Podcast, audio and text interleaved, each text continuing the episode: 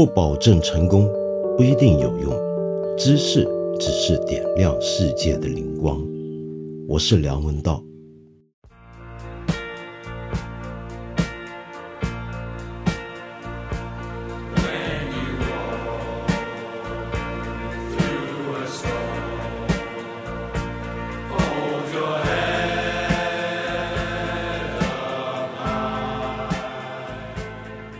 为什么我这么喜欢足球？我就从一个画面开始讲好了。在刚刚结束的欧冠杯的决赛里面，呃，当最后利物浦，啊，哨声响起，他们或知道自己获得胜利，全部的球员连上替补球员、板凳上的技术人员、教练团队一起冲出去，互相拥抱庆祝的时候，有没有注意到利物浦现任的队长亨德森 （Jordan Henderson）？他冲进了人称“渣叔”的传奇教练克洛普的怀抱当中痛哭，那真的是要用痛哭来形容他那个表情，他当时的状态。为了这个，我就能够爱上足球。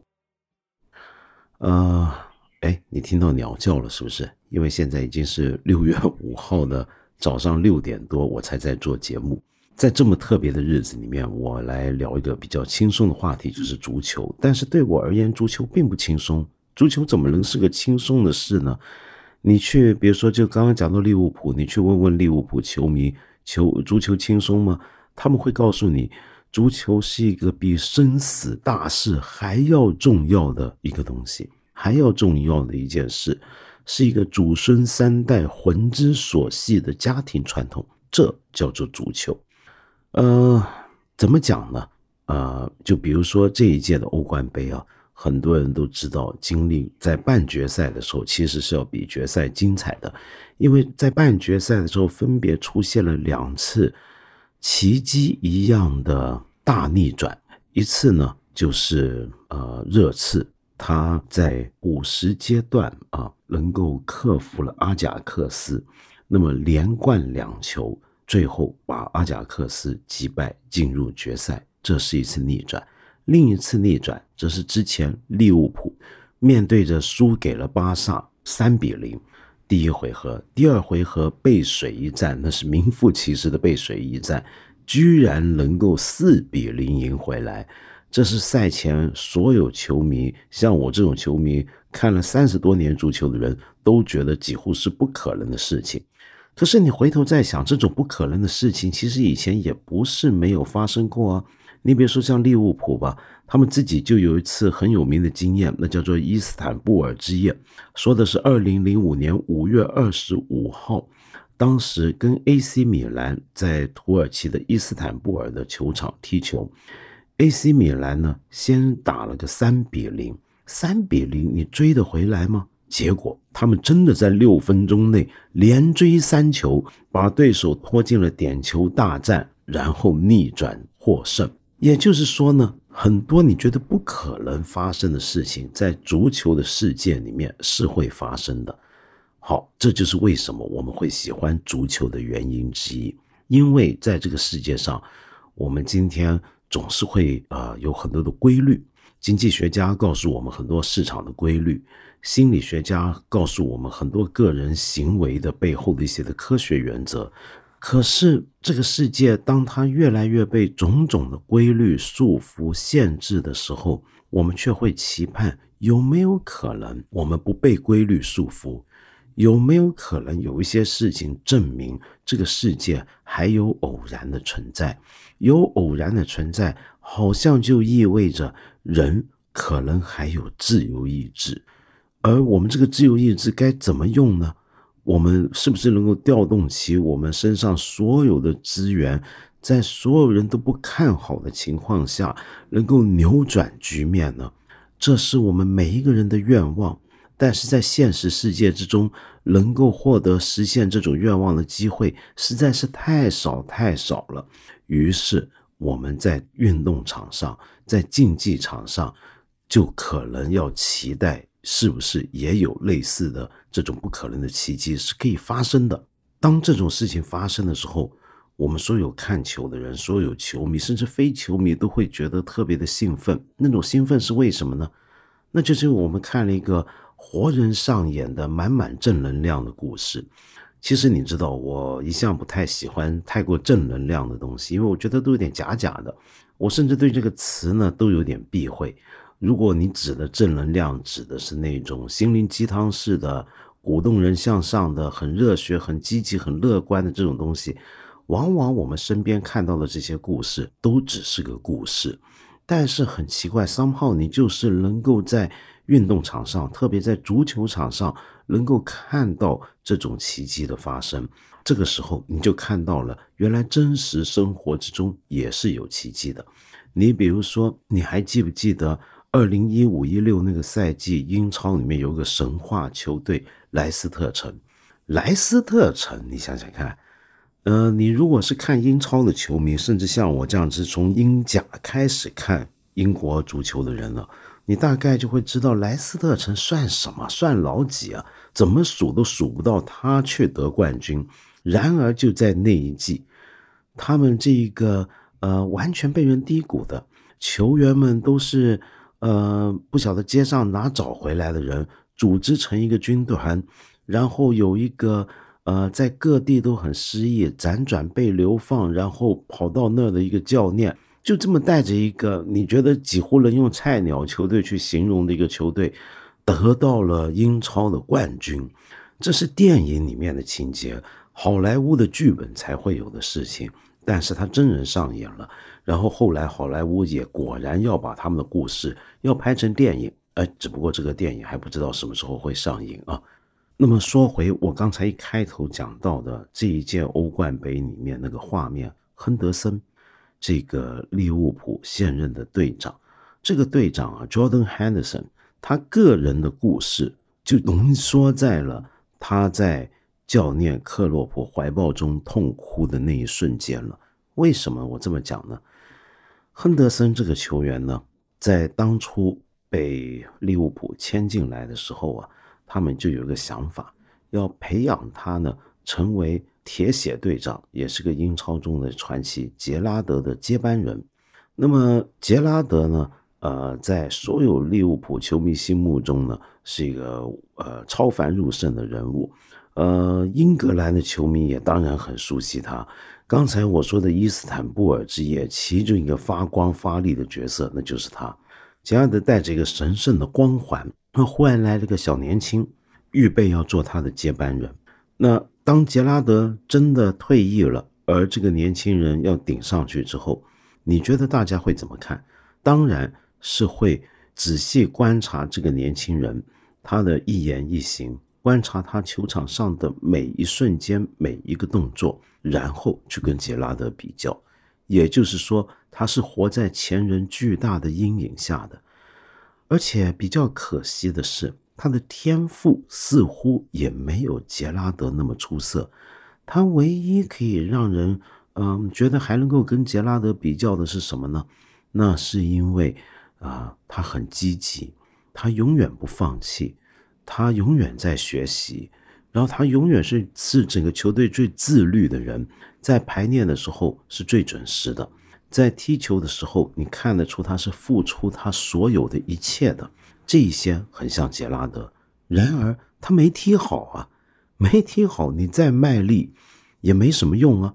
后来过了一阵子，啊，我们又注意到他，哦，原来这个人呢，好像真的想要干这个球队的队长一样。他是带上了背章，那么他果然也想表现出带上了队长背章的风范。那么常常在遇到球场上的争执的时候，他是第一个出来维护球队的利益，同时排解纠纷的人。然后呢，常常在场上面呢，像队长一样的挥背，那么高喊，鼓动他的队友们的士气。但是我一直说他像是个队长，但是他是不是真是个队长呢？大家还是很怀疑。至少从一点来讲吧，他常常还要踢替补。一个总是在替补席上的球员，怎么去当一个班霸型俱乐部的呃队长呢？事实上。在亨德森，他一半的英超生涯里面，他都是在做替补。好，直到克洛普啊扎苏来到了利物浦。那么我们知道，扎苏来到利物浦之后，对利物浦做了很大的改造。呃，他是一个德国人，但他好像比以前所有的教练，甚至英国籍教练都更懂得利物浦是个什么样的一个俱乐部。他有那种连接球迷、连接球员跟管理层的那种神奇的能力。呃，即便在他刚刚来到的头两三季，他的球队很不稳定，但是很奇怪，球迷就是喜欢他，觉得这个人有魅力。是因为他留着胡渣吗？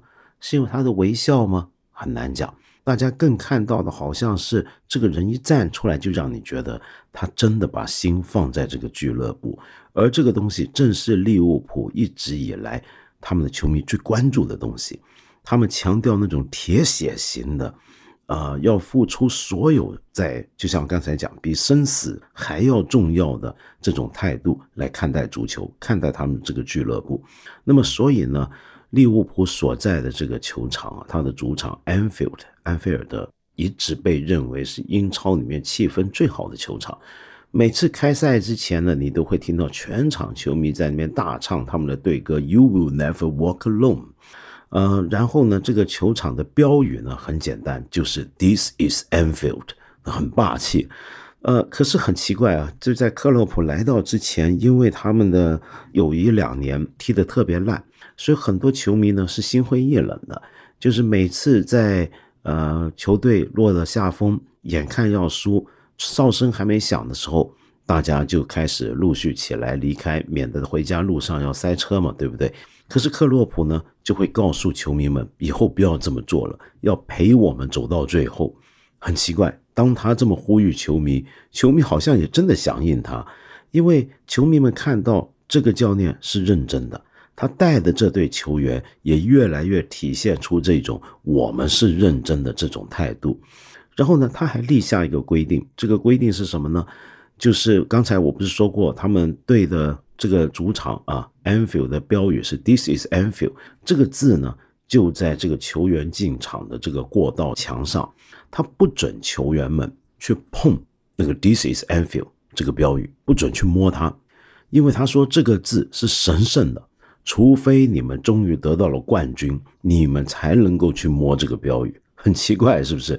但是这个呢，就这种怪怪的这种做法规定，就很合利物浦球迷的口味，而且好像也真的注入了一股精神进入他所带领的球员啊。扯远了，说回亨德森，当克洛普在积极改造着整个利物浦，从一开始的那种他所谓的重金属的打法啊，heavy metal 式的足球风格，就是全场的压迫。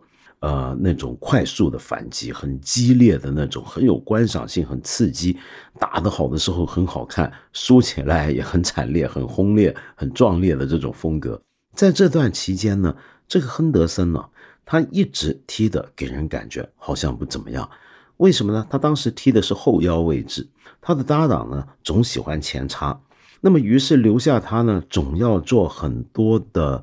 呃，防护的工作，比如说常常给人诟病，他踢球就是横传，就是回传，来去就横传回传，啊，不懂得吊钱，这算是什么球员啊？所以他总是挨骂，不断被球迷们骂。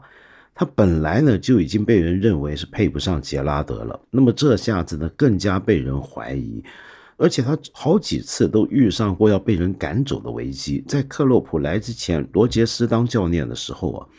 嗯，你知道他们是怎么样赶他走吗？不是直接叫你走，因为你又觉得好像不好意思，是不是？这个球员这么卖力，所有人看到他是整个俱乐部里面最自律的一个人，那么所以呢，他们赶他走的方法是这样：罗杰斯呢那边呢，就用一个很低的报价来给他续约。你不知道到了合约期快结束要预备要续约吗？那续约怎么样？给他一个价钱特别低，其实意思就是。你哪边凉快，你哪边去吧。那么当时呢，呃，亨德森也流了泪，可是他仍然决定，他要继续留下来。他不相信自己做不到自己想要做的那个人。他的志愿是什么呢？正如所有职业球员，所有有职业精神而且又热爱足球的真正球员一样，他小时候啊就有宏大的愿望。他十岁那年就跟他父亲说。爸爸，你看，我有一天一定要把欧冠的这个奖章带回来。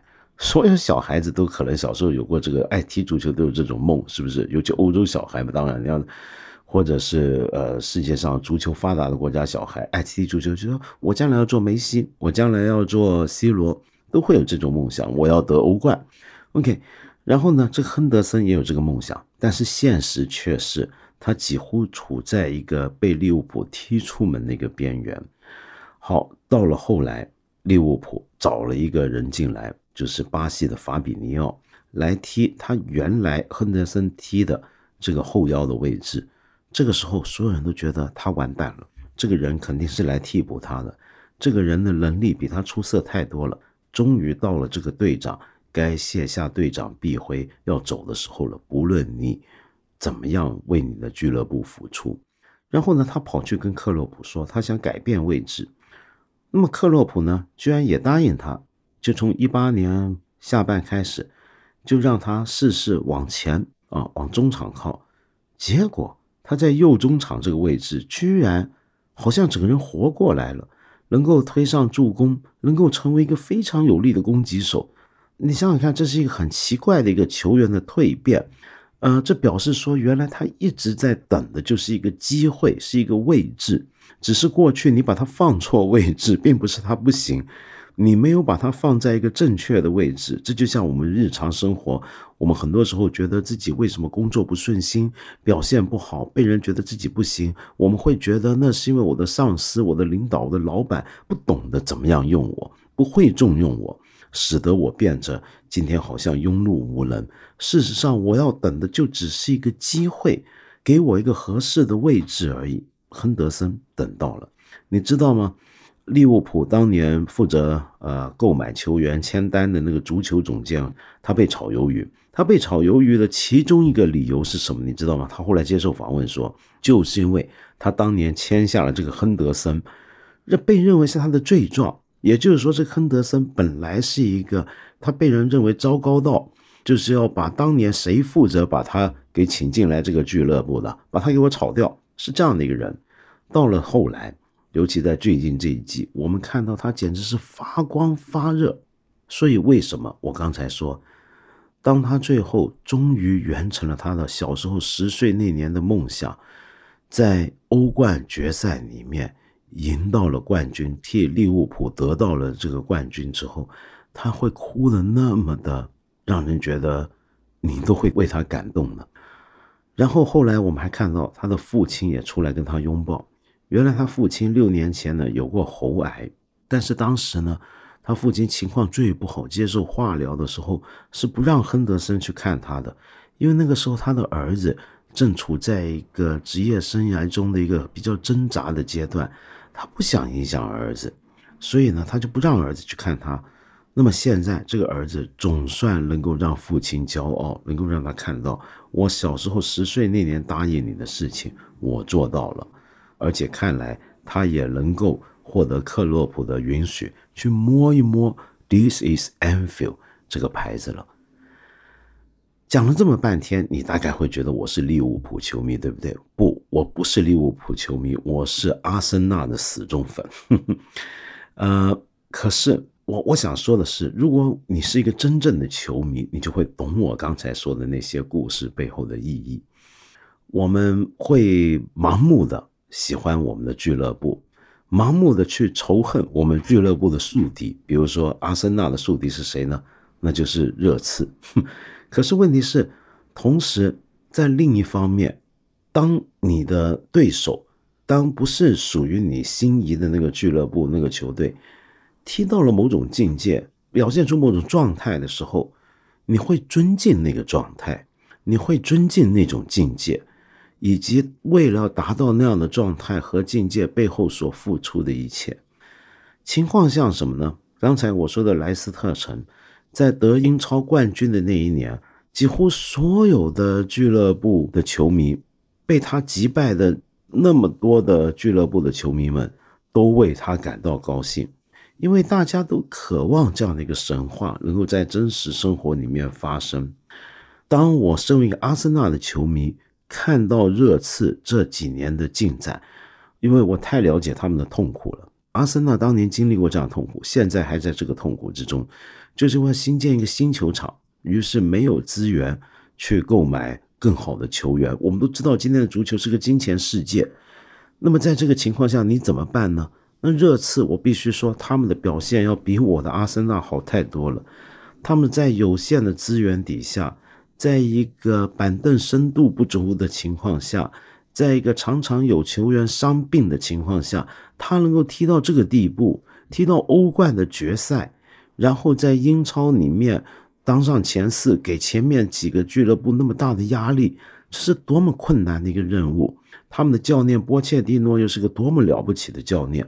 这个时候，你任何一个认真的球迷，哪怕像我这种阿森纳球迷，把热刺当成是我们北伦敦的宿敌的球迷，我们都要尊敬他们。所以，同样的，虽然利物浦啊跟我没啥关系，我我这一代香港人，很多人或者上一代香港人都是利物浦球迷，但我不是。可是，我仍然看到利物浦这一次怎么样那么积极的变化自己。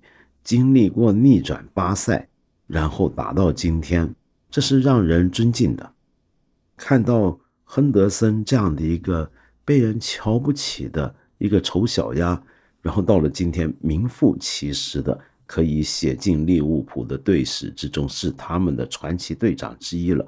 你看到这样的故事，你会高兴。为什么？这是我们每一个人都期待在现实生活之中。能够有的故事，有时候我们面对一个巨大的困难，我的对手比我庞大太多太多，他拥有所有的资源，但是我还是要勇敢的起来面向他。或许我会被他粉碎，但是我不能被他击败；或许我能被他击败，但是我不能被他击倒，我不能被他打服。这就是足球教给我的事。或者说是足球教给我的事情之一，这是世界上面我唯一喜闻乐见的一种正能量故事。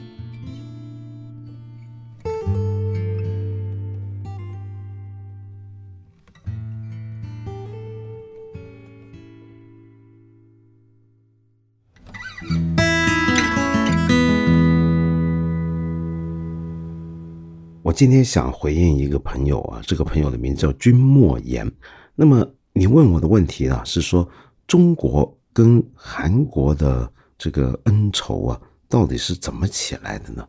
你说很奇怪，比如说最近韩国球员脚踩熊猫杯事件，以及后一天有数十个韩国人在莱茵河不幸沉溺，呃，哪怕是那些年轻球员再次道歉并接受惩罚。网络上仍大量充斥着暴力感、复仇感的宣泄，为什么会有那么大、那么多的反应？是什么时候积累对邻国那么深的仇视的呢？嗯，其实啊，冰冻三尺，非一日之寒，啊，这是历年来积累的了。我做媒体这么多年，时不时的就会看到我们反韩的一些的言论在网上流行。那么当然了，更多的时候是看到反日，那么现在还要加上反美，反正时不时的我们就会反一个什么国家，反一个什么事儿了。呃，几个月前，瑞典这个酒店旅馆把中国游客赶出去的时候，不是还有很多人要反瑞典吗？那么有些时候我们反法，比如说零八奥运抢夺圣火事件，有些时候我们反英，时不时就会有这些事儿。那么这些事儿是怎么出来的呢？怎么积累的呢？那么有些时候是因为一些不确实的消息，或者对一些事情的不认知。比如说，我们现在快到端午节了嘛，韩国不是把端午节申请为他们的呃非物质文化遗产？那么这个事情呢，也让很多中国人愤怒，因为我们说明明端午节是从中国起源传到韩国去，凭什么你拿去登记？但事实上我们忘记了，就是这个登记是因为对他们国家而言。端午节的确也是一个很重要的文化遗产，先不管它起源何在，根本不用管。这个呃，世界文化遗产、非物质文化遗产的登记跟你的起源地的关系是不大的。那么我们其实也还可以照样再登记一次端午节，是不是？再申请一次，是因为我们端午节有我们的过法，就是这么简单。那么所以有些时候只是一些单纯的误会。但是还有一些时候呢，我必须说是时事的使然。呃，我们最近期的一个比较大规模的反韩，那就要说到是二零一六一七年间的韩国部署萨德导弹事件。在那个事件之前呢，其实我们有一轮对韩国印象是很好的，因为朴槿惠呢，当时他说哦，原来他会讲中文。那个时候我记得国内很多媒体还大肆称颂一个我们邻国的元首会说点中文。啊，对中国文化很仰慕啊，那是我们的好朋友。然后大家叫亲韩，然后他一部署萨德反飞弹系统了，那我们马上就反韩。那么情况就有点像日本，我们前几年不是还有很多抗日神剧吗？你有没有注意最近开始少了？因为现在我们又要开始跟日本要有点友好起来了。那么所以呢，你就会注意到网上反日的言论在这阵子呢，可能就要消停一回了。我们八分这个节目每星期三、每星期五都会在看理想 APP 和看理想微信公众号同步更新，欢迎你给我留言，提出你的问题或者建议。我们今天就先聊到这里了，下期节目再接着谈。